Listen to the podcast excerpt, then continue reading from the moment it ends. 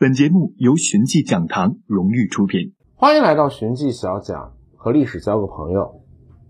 大家好，我是三喵先生，一个有温度的学渣。前一阵儿啊，报了一不大不小的新闻，说南太平洋的岛国汤加火山爆发，这爆发的特别猛烈啊，相当于几百颗广岛原子弹。这个岛都快被炸没了。这汤加在哪儿呢？你在地球仪上找了找，找了半天哦，在新西兰边上南半球这地方啊。关于它的报道啊，倒是挺多。网络时代嘛，其中有一报道说，这汤加火山爆发会不会对咱们国家、对整个全球的气候有影响啊？这就让人很摸不着头脑。一个南太平洋小小的岛国火山爆发，它怎么就能影响了全球啊？其实啊。这种事情在历史上还真的是有先例啊！一八一四年到一八一五年啊，印度尼西亚的一次火山爆发，就造就了一八一四年那次著名的无夏之年，一次没有夏天的年份啊！今天啊，我们就来讲讲这是怎么造成的。印度尼西亚有一座火山叫坦博拉火山，在一八一四年到一八一五年，这次火山。发生了非常猛烈的爆发，当时在印度尼西亚，这滚滚的熔岩泥，这个岩浆就杀死了八万多人。这火山爆发之后啊，火山灰冲天而起，这高度差不多相当于地球的这直径那么高啊，那么多的火山灰，整个是把地球大气层啊给遮了个严严实实。那咱们很多北京的朋友应该知道啊，这雾霾天是什么样子啊？那雾霾就是一个一个浮在大气层中的小颗粒，就这么给弄出来的。那雾霾天有多难受啊？那火山爆发导致的那种大气，这种火山灰比这个要严重很多很多倍。这个啊，就导致太阳光就根本没有办法照到地球表面啊。所以啊，这就造成了北半球和南半球很多地方气候就开始反常。到了一八一六年。春夏之交，五月份的时候啊，北美新英格兰的农民发现什么？哟，这地儿怎么下雪了呢？都说这六月飞雪，这五月飞雪也太不寻常了嘛！这还没完，七月四日，我们知道是美国国庆日，正是夏天啊。那个时候，华盛顿包括乔治亚州那个附近温度，您猜多少度？八度，最高温度零上八度啊。然后到了八月份，宾夕法尼亚州。这地儿的河流结冰了，可以在冰上走了。八月人在冰上走，哎，当时这河流两岸的很多人是靠捕鱼为生的，这一下子全都完了蛋啊！而且对于北美最严重的影响是什么？粮食。我们知道这民以食为天，自古都是这个样子。美国刚建国那会儿啊，还是一妥妥的农业国。这新英格兰地区很多很多的农场啊。粮食欠收，甚至啊，卸任不久的美国国父啊，托马斯·杰斐逊啊，他卸任之后，继续回到他的农场去当他的农场主去。在这种情况下，这种极端天气让他的农场濒临破产。堂堂一个美国前总统啊，竟然得借债度日，可想而知啊，当时这样的这个无夏之年，对于美国造成了多么大的影响。这一弄啊，美国东部的很多人是再也待不下去了，这卖土地、卖财产都破产，怎么办？往西边走。哎，我们知道啊，美国后来历史上有个西进运动啊，这次无夏之年啊，是很多美国人向西边走一个最根本的原因之一。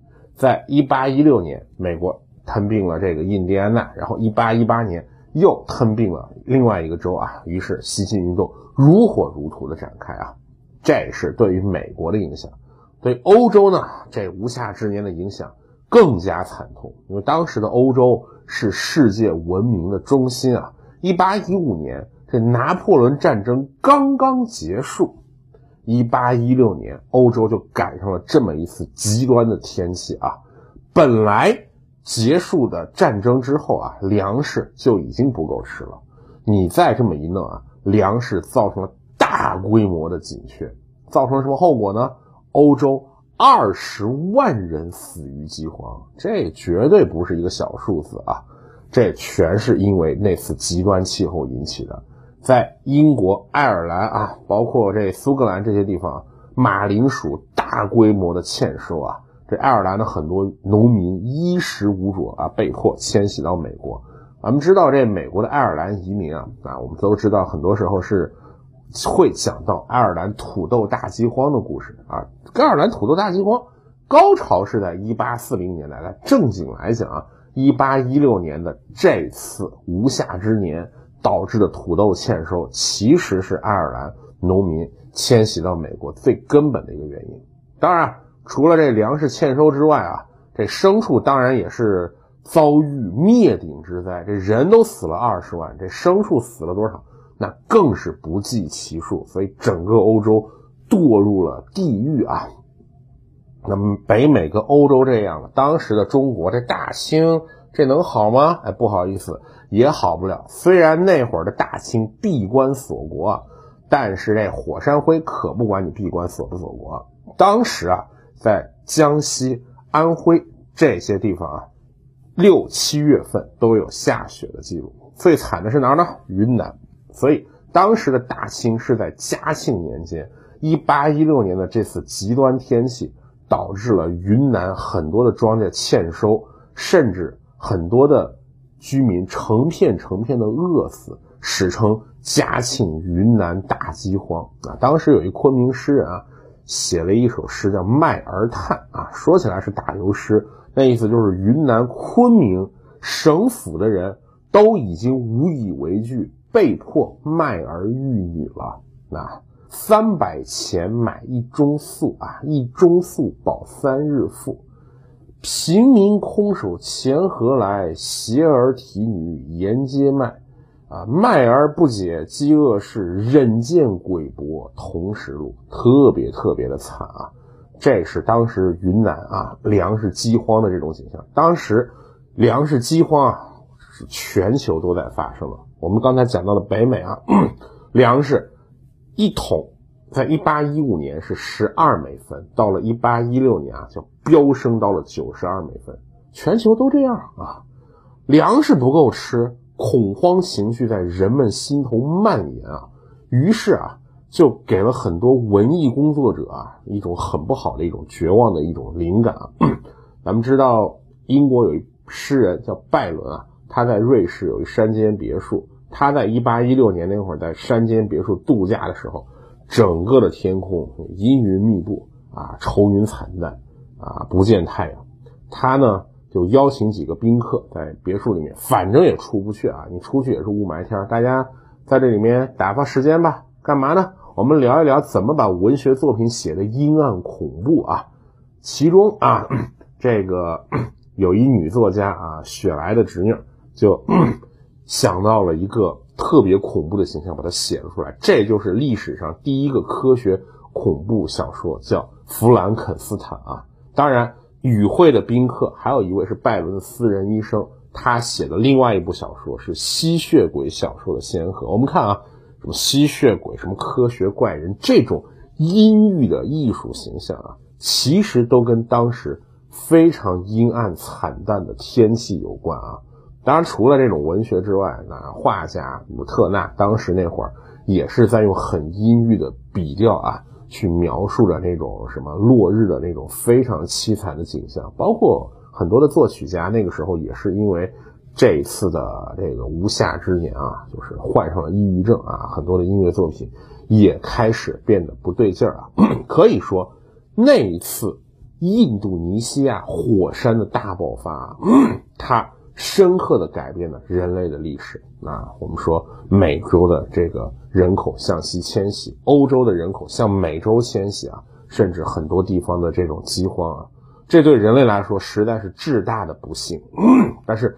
不幸当中啊，也孕育着新的希望。在欧洲，咱们刚才讲过啊，这种无夏之年导致大量的牲畜冻饿而死。我们知道那会儿的欧洲，很多最主要的交通工具就是马车，你这马都没了，那怎么办呢？于是逼迫人们去想办法啊，去搞一些新的发明创造去。比如说，有一发明家就琢磨，我能不能靠人去脚踏一些东西。